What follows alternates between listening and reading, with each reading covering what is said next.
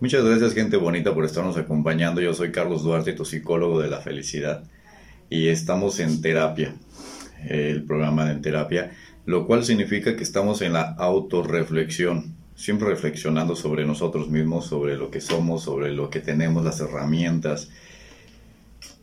Qué padre el auto, la autorreflexión. A veces no, no es, la verdad es que en un principio cuando se inicia en este ejercicio de la autorreflexión, de estar autoconociéndonos, de estar autoexplorándonos, sacando conocimientos de nosotros mismos, a veces no es tan agradable porque nos damos cuenta de muchas cosas de nosotros. Esta partecita de changos es, fue mi responsabilidad, mi culpa, eh, yo lo permití, yo lo acepto, yo quiero, yo decidí, yo soy el que no tiene las herramientas o yo soy el que sí tiene las herramientas esta partecita no es tan agradable, pero una vez que empezamos a asimilarla y que empezamos a, aceptar esto, se vuelve un poquito más agradable. La vida también, porque empezamos a ver las cosas tal como son. Me gusta mucho esto de la autorreflexión. Incluso cada vez que subo videos, subo videos en Facebook. Recuerden que pueden contactarme como psicólogo Carlos Duarte en Facebook. También como psicólogo de la felicidad. También en Instagram, en YouTube, en, ah, en TikTok, psicólogo de la felicidad, donde subo pequeños videos y en todos hablo como de esta autorreflexión.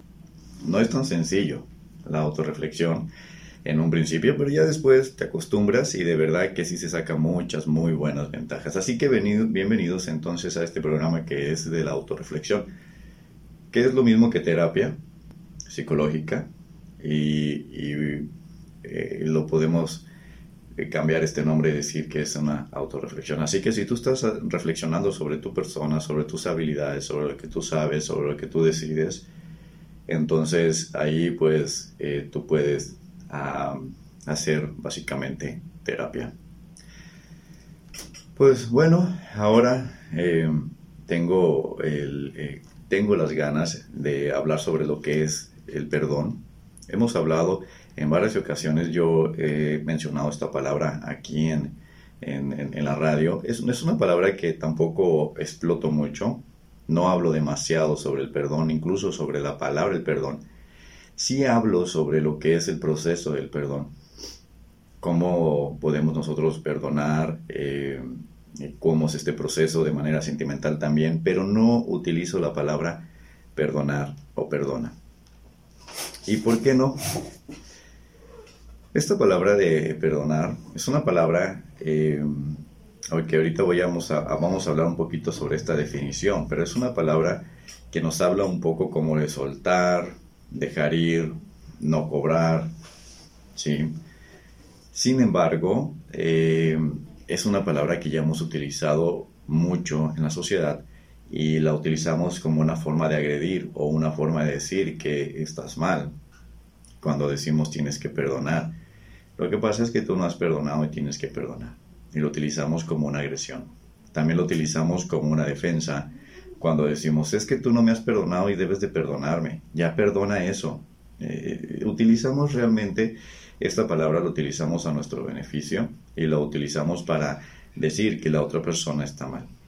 Esto ha hecho que esta palabra ya no sea una palabra amable como lo era antes, ya es una palabra que tiene una connotación un poquito agresiva, por eso es que nos defendemos mucho cuando utilizamos esta palabra.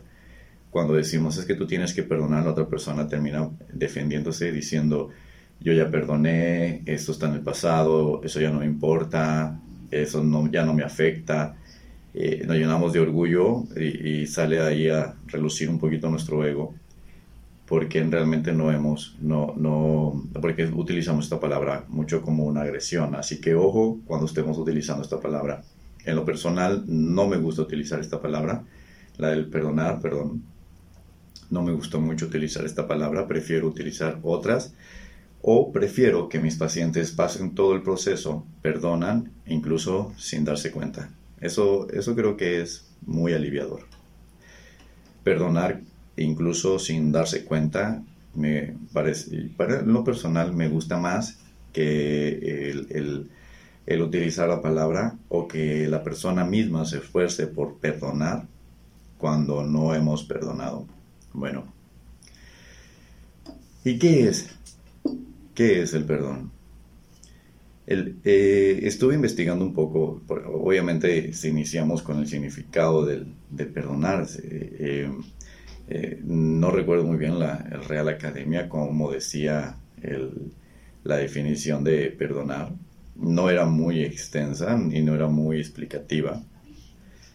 Sin embargo, nosotros tenemos la sensación de que perdonar tiene que ver como cuando hay una deuda y, liberamos esa, esa deuda.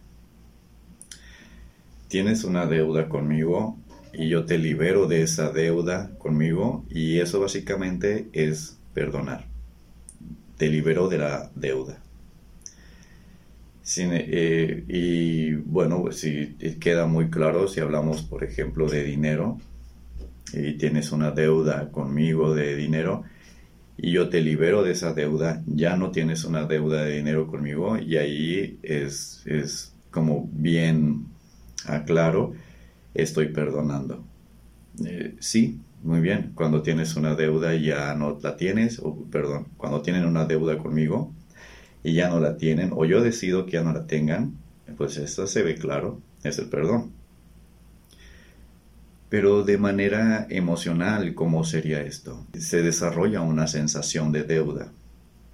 Cuando nuestros eh, semejantes, cuando mi amigo, cuando mi hermano, cuando mi familia, cuando mi papá mm, no hace lo que yo creo que debería de hacer, genera una deuda. Yo siento como que se genera una deuda. ¿Y cómo es esto? Si mi papá no me amó como yo creo que debió de haberme amado, se genera una deuda. ¿Sabes qué, papá o mamá? Debiste de haberme amado de una manera mejor o de esta manera que me gusta más. Debiste haber sido más apegado a mí, no debiste de haberte ido, debiste de haberme dado más oportunidades. Eh, mamá, tratarme igual que todos mis hermanos, hermanas, eh, mamá, debiste de darme más cariño, haber estado más en casa. Eh, bueno, en general, cuando, no, cuando alguien tiene una conducta que yo considero que no era la adecuada y que debió haber tenido una conducta mejor, generamos emocionalmente una deuda. Siento que me la debe. ¿Sí? esa deuda emocional es lo que nos da, eh, lo que empieza a generar el coraje, el odio hacia nuestros semejantes. Cuando entonces vamos a decir que mi papá no me habló, no me amó de la manera adecuada. Voy a poner este ejemplo. Me voy a poner como ejemplo, voy a hablar de mí, voy a hablar del yo, desde el yo. Es decir, voy a hablar de mí y, eh, y tú que estás escuchando, pues ponte como si fueras yo, es decir, también hablando o escuchando desde el yo, desde yo. No tratando de poner como ejemplo a los demás, diciendo, sí, ya veo esto en mi amigo o mi amiga, sino cómo lo veo yo o desde mi propia perspectiva. Entonces, vamos a decir que mi papá no me amó de la manera en que yo considero que debió de haberme amado. Aunque creemos que es justo y aunque decimos no, es que esta es la forma adecuada de amar a los hijos o simplemente sí debió, debió como un deber de amarme, debió de cuidarme más. Claro que es, justo, voy a decirlo. Eh, mi, mi, papá no me dio las oportunidades, no le importó, me abandonó o ni siquiera tuve papá. Y entonces decimos, mi papá debió de haber estado en casa y no lo estuvo. Recuerden que ese es un ejemplo, porque podemos poner cada uno de nosotros diferentes cosas de nuestros padres, como por ejemplo mi papá no me daba permiso, mi papá me trataba inferior a mis hermanos, eh, mi papá no me dio la oportunidad de estudiar, me dijo que estaba obligado a trabajar, o no le importó mi persona, podemos poner cualquier cosa. Al final es la misma sensación de que no cumplió con lo que debería de haber cumplido. Esa es la sensación. No cumplió. y va de nuevo. Tal vez sea justificado, tal vez no. Y esa partecita no importa. Porque si habrá quien me diga, oye, lo que me dijo, lo que me hizo mi papá, así, así, así, eh, no es mi percepción, simplemente pues que es inadecuado. Sí, sí, sí, sí. Al, igual que básicamente todos los que tenemos un, un, un rencor, un odio hacia nuestros padres, también creemos que está muy, muy justificado. Y bueno, tal vez sí, tal vez no. Esa parte ni siquiera es importante. Lo importante es que yo, lo que yo estoy sintiendo. Entonces mi papá, vamos a decir que mi papá mm, no me cuidó y yo pienso que debió de haberme cuidado. Entonces esto empieza a generar una deuda. Me las debe. Me debe mi padre, me debe el cuidado, me debe el amor, me debe el cariño, me debe el respeto. Todo eso me lo debe y yo lo cobro. Lo cobro a él, lo cobro a la vida y principalmente me lo cobro a mí mismo. Mi padre no me cuidó. Así decimos. Entonces genero un rencor, genero un cobro. ¿Y cómo quitamos o, o qué significa entonces el perdonar? El perdonar es que ya no me debe nada, que no le voy a cobrar absolutamente nada, y que no tengo problema con lo que no me dio. Suena bastante fácil y bastante bonito y decimos, yo ya lo liberé, lo que pasó en el pasado quedó en el pasado, ya no me afecta o ya no me importa. Y suena bastante bonito. Suena como, sí, sí puede ser, sí, suena como algo que hacemos incluso, que decimos, ya lo liberé, ya lo perdoné, ya no tengo ninguna dificultad. Pero emocionalmente esto no funciona de esa manera. Emocionalmente, decir que hemos perdonado o el verdadero perdón de una manera emocional significa que tenemos la sensación de que no hay nada que perdonar. Eso es el, el, verdadero perdón de una manera emocional. Esto sí es complicado, porque aunque podemos entender y sentir perdón, podemos comprender y pensar que ya lo perdoné de manera emocional es diferente. De manera emocional no es lo que yo estoy pensando, sino lo que yo estoy sintiendo. Entonces, en el momento en que yo siento, realmente siento que no hay nada que perdonar, que todo lo que pasó realmente debió de haber pasado, o así son las cosas que pasan, o lo que me pasó a mí. No hay ninguna deuda, es decir, está bien o está adecuado o es me es indiferente lo que me pasó o lo que pasó. Ahí se empieza a tener la sensación de que no hay nada que perdonar, lo cual es muy muy difícil, porque si decimos perdono, pero incluso hasta decimos perdono pero no olvido que es, lo mismo de decir perdono, pero sé que ahí hay una deuda. Entonces, realmente no hemos perdonado. Cuando nosotros perdonamos, no se trata que se desarrolle nuestro sentimiento de amor hacia la persona que, que hemos perdonado, sino que sabemos que no hay una deuda, que no hay nada que cobrar y que no tengo incluso ni por qué estar molesto. Ese es el verdadero perdón, es una sensación. Recuerden que aquí eh, les, nos es muy importante los sentimientos, las emociones. Y cuando hablamos de emociones en el proceso del perdón, es esta sensación, la sensación de que no hay nada que perdonar. Eso sí es bastante difícil. Ok, entonces vamos a poner otro ejemplo donde también nos cuesta mucho trabajo perdonar. ¿Y cómo sería esta sensación de que no hay nada que perdonar? Como por ejemplo en el proceso de eh, una infidelidad, haber descubierto una infidelidad. ¿Cómo sería un proceso del perdón? ¿O cómo sería realmente sentir perdón cuando nosotros descubrimos una infidelidad y que nos dolió? ¿Sí? Bien. Vámonos a un corte y regresando hablaré sobre esto. Así que quédense con nosotros, gente bonita, que estamos en terapia. Aquí todos estamos en terapia, su servidor también está en terapia, constantemente estoy en terapia.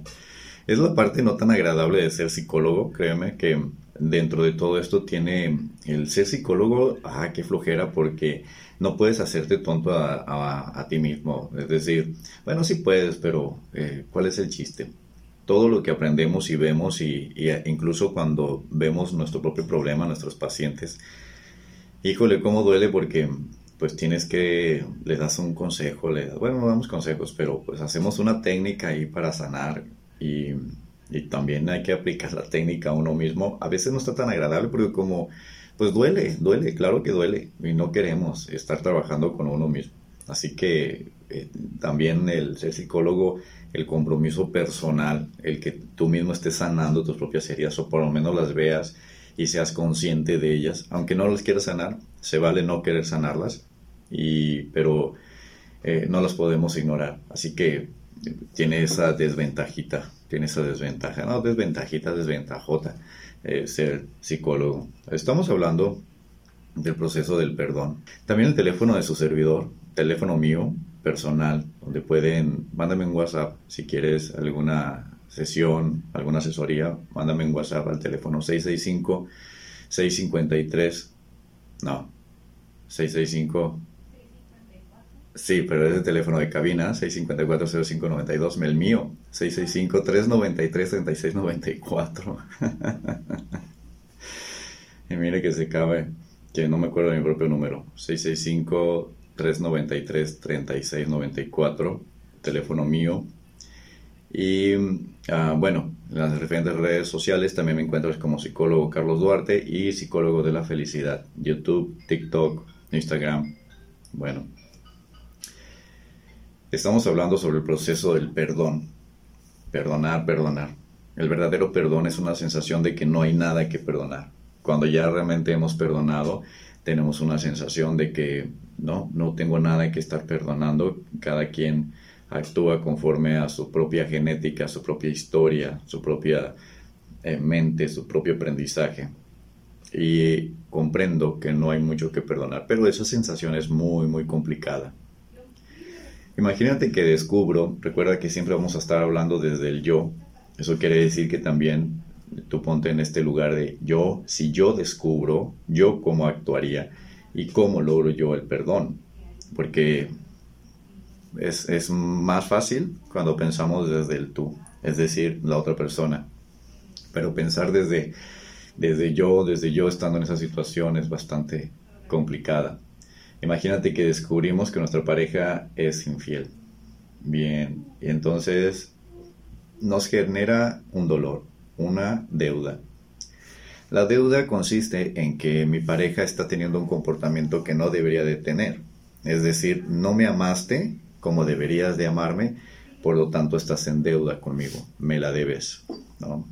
Emocionalmente es así, podemos decir mil cosas. No, es que tenemos un contrato, es que ya habíamos hablado de esto, es que yo le dije que cuando me fuera a ser infiel, mejor hablara conmigo, y terminara la relación y así cada quien por su parte y no pasa nada, pero no hizo eso, en lugar de hacer eso me, traicionó y, me fue infiel. Bueno, entonces se genera una deuda y por lo tanto eh, eh, está en deuda conmigo, en deuda. Claro, porque tenemos en la mente que debió haberse comportado de una manera. Es que así debe, debe de ser. Hay nuestros deberes de ser. Y lo entiendo porque yo no estoy diciendo que tengo la madurez como para que mi pareja me sea infiel y que yo no pase nada y que yo como si nada y yo sigo mi vida. La verdad es que es bastante, bastante complicado. Total, que eh, se genera una deuda. Entonces tengo un coraje y un odio hacia mi pareja porque no se comportó de la manera en que yo creo que debió de haberse comportado.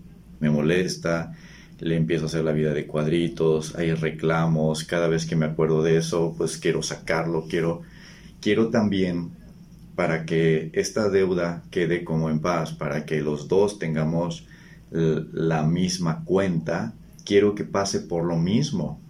Y cuando pase por lo mismo, yo eh, tendré esta sensación de que la deuda está eh, saldada, es decir, ya se cobró. Entonces yo quiero también, nos pasa esto por la mente de ser también infieles y que, y que nuestra pareja lo descubra para que vea lo que se siente y, y, que sienta lo mismo, el, que tenga el mismo sufrimiento que yo tuve para que la deuda quede liberada. Pero no funciona así. La verdad es que no la cobramos y luego seguimos cobrando y seguimos cobrando y estamos molestos porque la deuda es emocional, no es una deuda conductual. Lo que realmente me causó un enorme conflicto no fue su conducta, sino mi propio sentimiento. Por eso es que cobrarlo es, es muy, muy complicado. Para llegar a lo que es el perdón, es llegar a tener una sensación de que lo que mi pareja, mi pareja hizo no, no es como para que yo tenga que perdonarla. O sea, imagínate que mi pareja me fue infiel y yo perdono de verdad.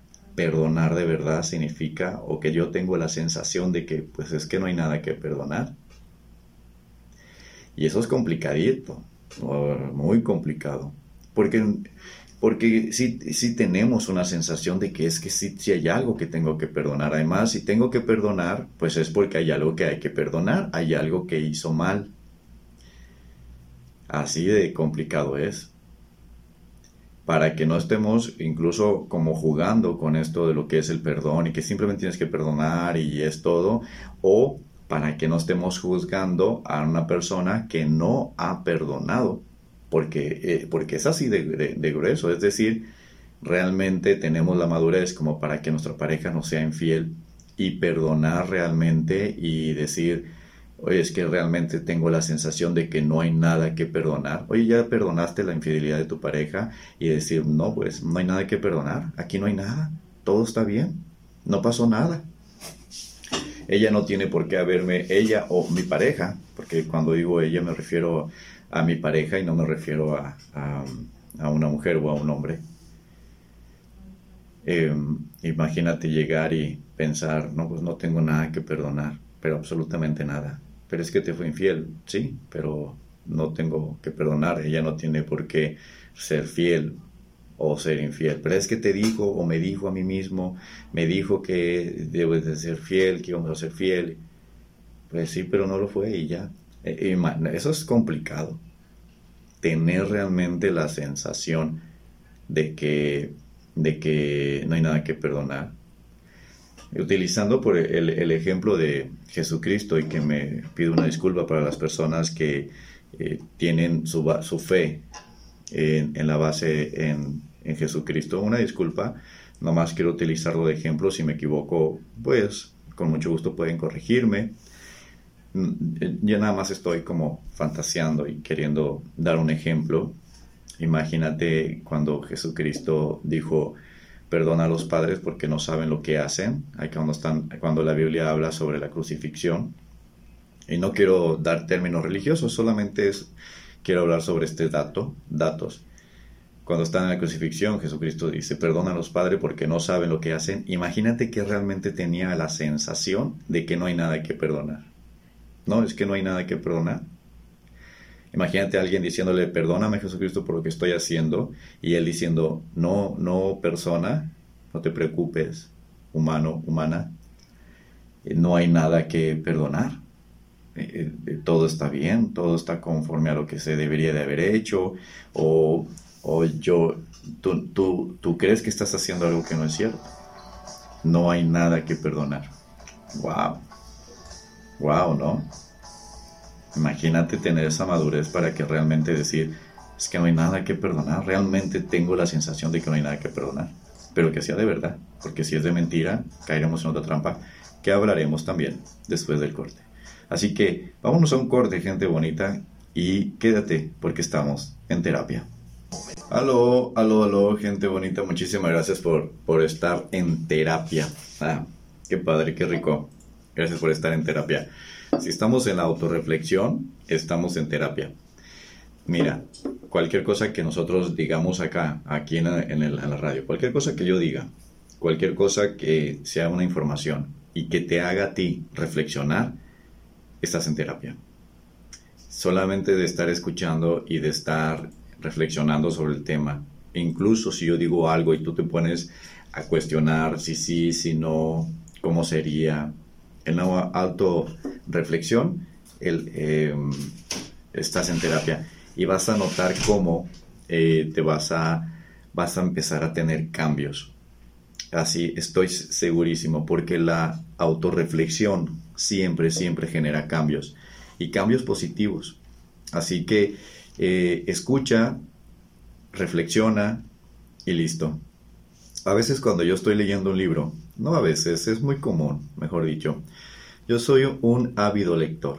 Me gusta mucho la lectura, me gustan mucho los libros, libros de, todo tipo, pero más que tienen como algo de superación personal. No exactamente los libros de motivación, porque muchos, muchos libros y muchos temas que tienen que ver con la motivación, con la autosuperación, en lo personal son libros basura para mí.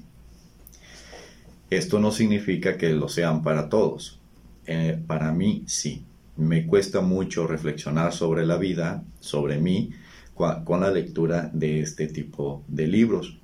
Y no significa que realmente sean libros basura, sino para mí sí lo son a mí no me yo a mí me cuesta yo por mis propias habilidades por lo que tengo adentro de mí por mi forma de ser dentro de mí me cuesta mucho trabajo lograr una autorreflexión con este tipo de lecturas.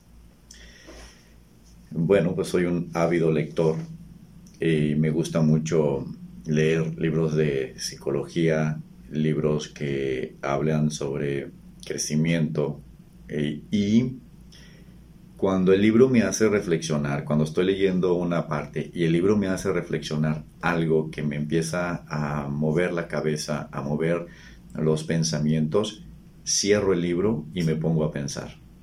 No es adrede, no es adrede.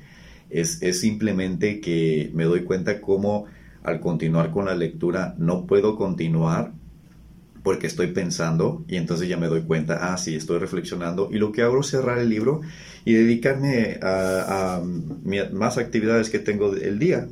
Y es muy curioso porque sí, logro la autorreflexión y entonces eh, vuelvo al libro. Así que sí, y de la misma manera te, te paso este tip de lo que a mí me sirve y que a ti te puede servir de manera diferente.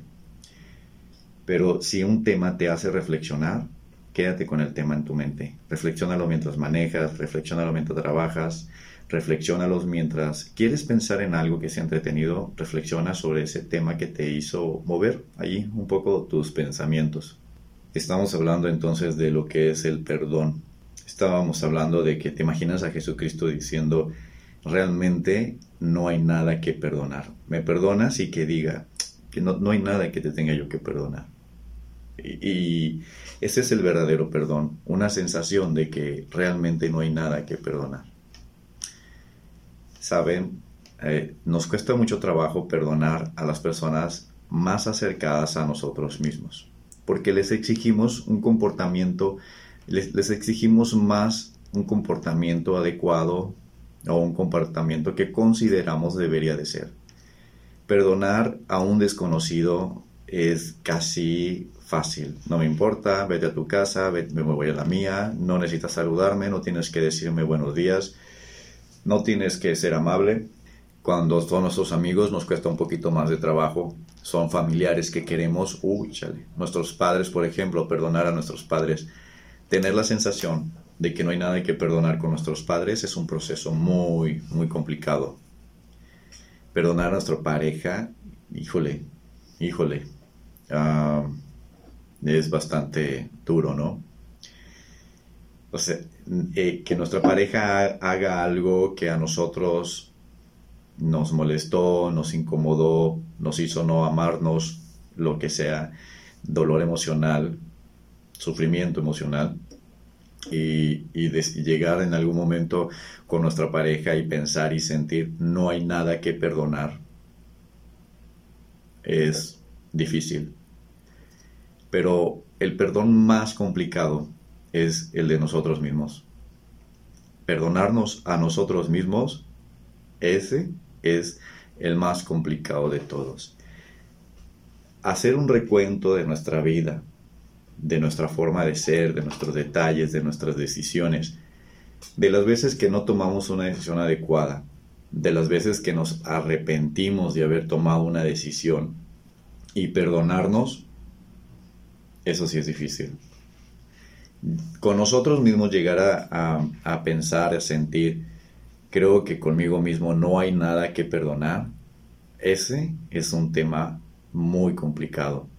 Porque aunque decimos yo me perdono todo, la verdad es que cuando nos vamos hacia atrás y recordamos esos momentos en los cuales cometimos un error o que los resultados de nuestras decisiones no fueron los que nosotros esperábamos, para no decirle error, o lo que consideramos un error, y no sentir nada y decir, va, fue un aprendizaje, hoy ya lo experimenté, hoy ya estoy bien conmigo y, y eso que pasó pues fue un aprendizaje lograr eso con uno mismo es bastante complicado.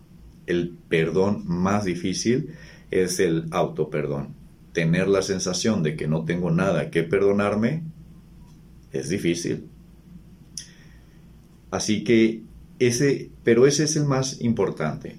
Y de hecho, ese, el, lograr el perdón con uno mismo, hace que nosotros podamos tener el perdón hacia los demás que sea fácil perdonar a los demás. Pero no logramos esto, no es sencillo, porque cuando no, perdonamos a, a, las personas, cuando alguien hace algo en contra de nosotros, nosotros nos sentimos tontos, nos sentimos poco valiosos, nos sentimos no respetados, nos sentimos que fuimos tratados como basura.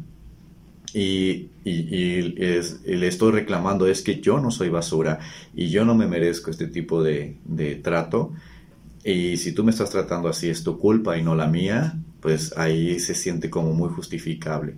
Sin embargo, cuando alguien me trata a mí como basura, pero yo no me siento como basura y no lo acepto, pues a veces la sensación es de no hay nada que perdonar. Yo me sigo sintiendo a mí mismo como lo que soy y estoy conforme conmigo y no lograste que yo sintiera absolutamente nada negativo conmigo mismo el perdón, el perdón. Ahí está, ya. Por eso es tan difícil perdonar.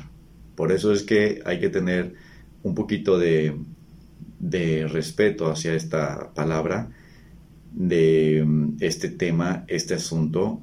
No es tan sencillo como decirle a alguien, tienes que perdonar y ya con eso. Porque detrás de este proceso de perdón hay todo un trabajo emocional que que no, es tan, que no permite que sea tan sencillo esto.